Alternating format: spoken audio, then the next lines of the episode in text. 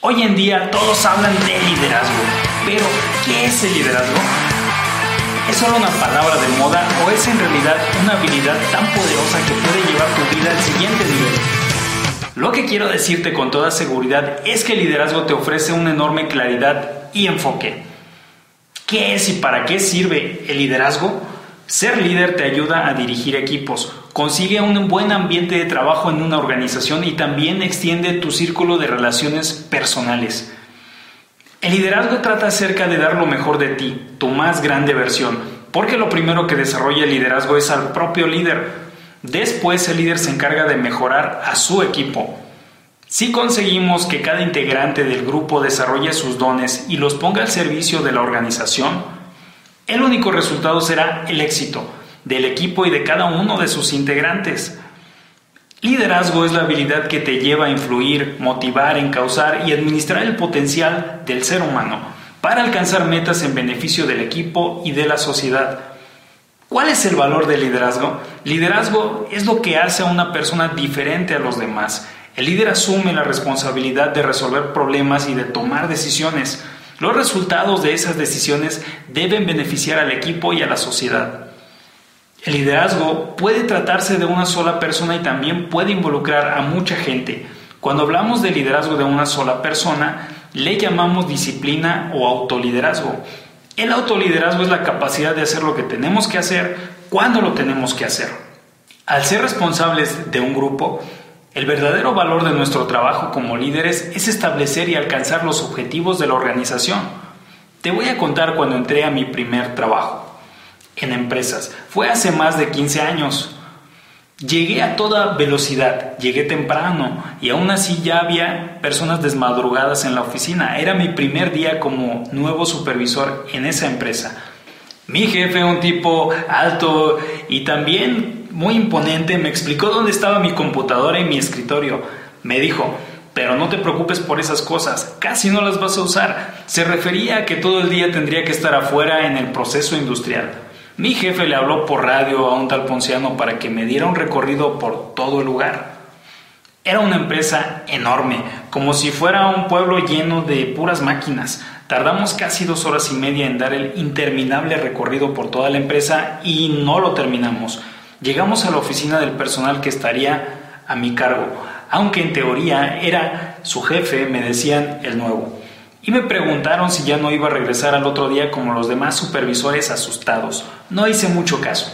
Ellos eran un grupo de técnicos de mantenimiento, formaban parte del departamento de servicios.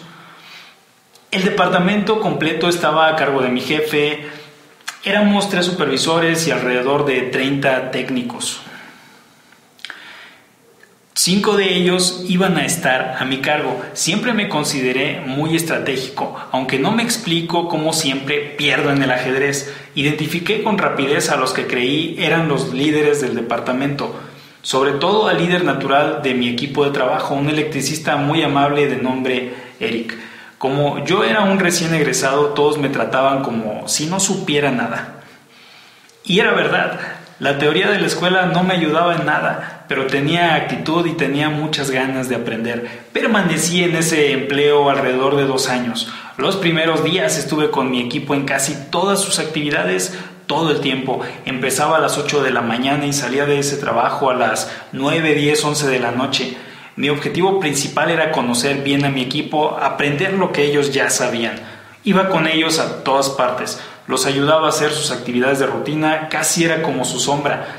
Me ayudó bastante esa forma de actuar, me permitió ser admitido muy rápido.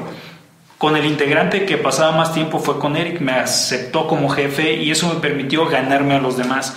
Cuando llegues como el jefe nuevo, el primer paso es conocer el terreno, como dijo Sun Tzu, y debes identificar al líder natural y ganártelo. Lo demás va a ser un paseo por el parque. Esa es una cualidad de liderazgo. Ahora, ¿cuáles son las características de un buen líder? La visión.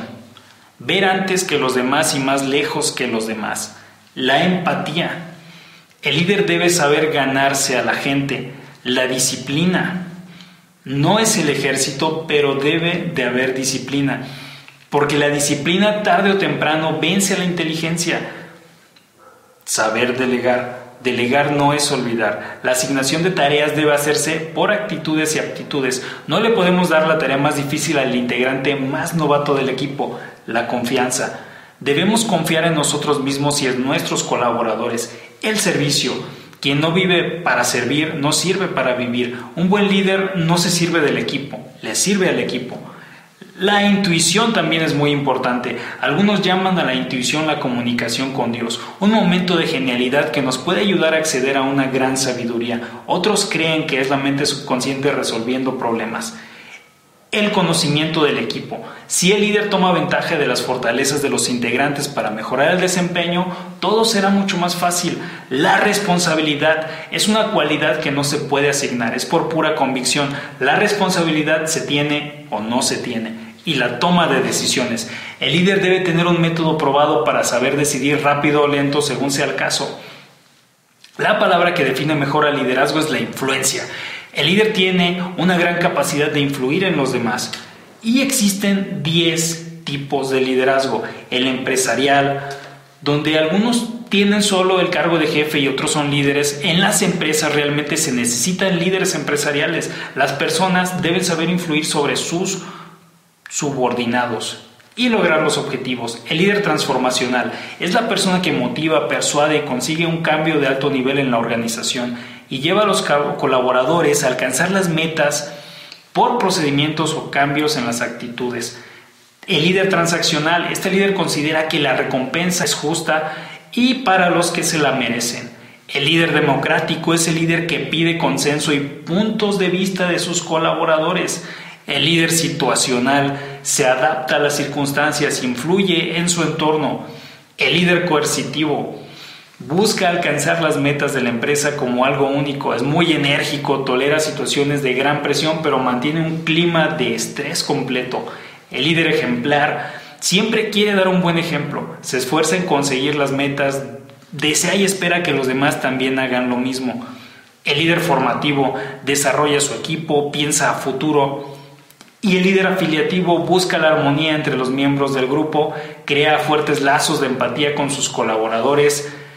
Y por último tenemos el líder coach, quien considera que lo más importante es encontrar los puntos fuertes y las debilidades de los integrantes para que cada uno pueda dar su máximo potencial en bien del equipo y de las metas.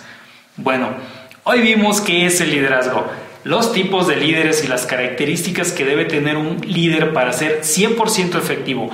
El liderazgo es la ruta que te lleva a obtener lo mejor de ti, de tu equipo, de tu organización.